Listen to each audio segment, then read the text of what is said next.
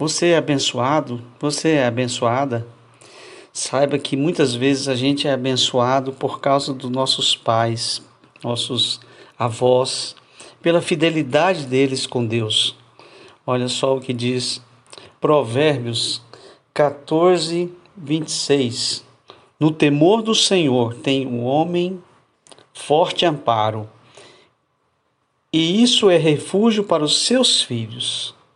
Então, muitas vezes você recebeu disso dos seus pais, dos seus avós, às vezes de uma tia, de um tio, e, e que você possa pensar nisso, meditar nisso, e também ser canal de bênção para outros que estão à sua volta, seja seus filhos, seus netos, seus amigos, seus irmãos, seus sobrinhos, seus parentes, seus amigos mais próximos, que você seja canal de bênção também para eles.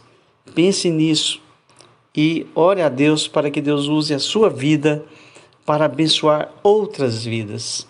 E com certeza você será ainda mais feliz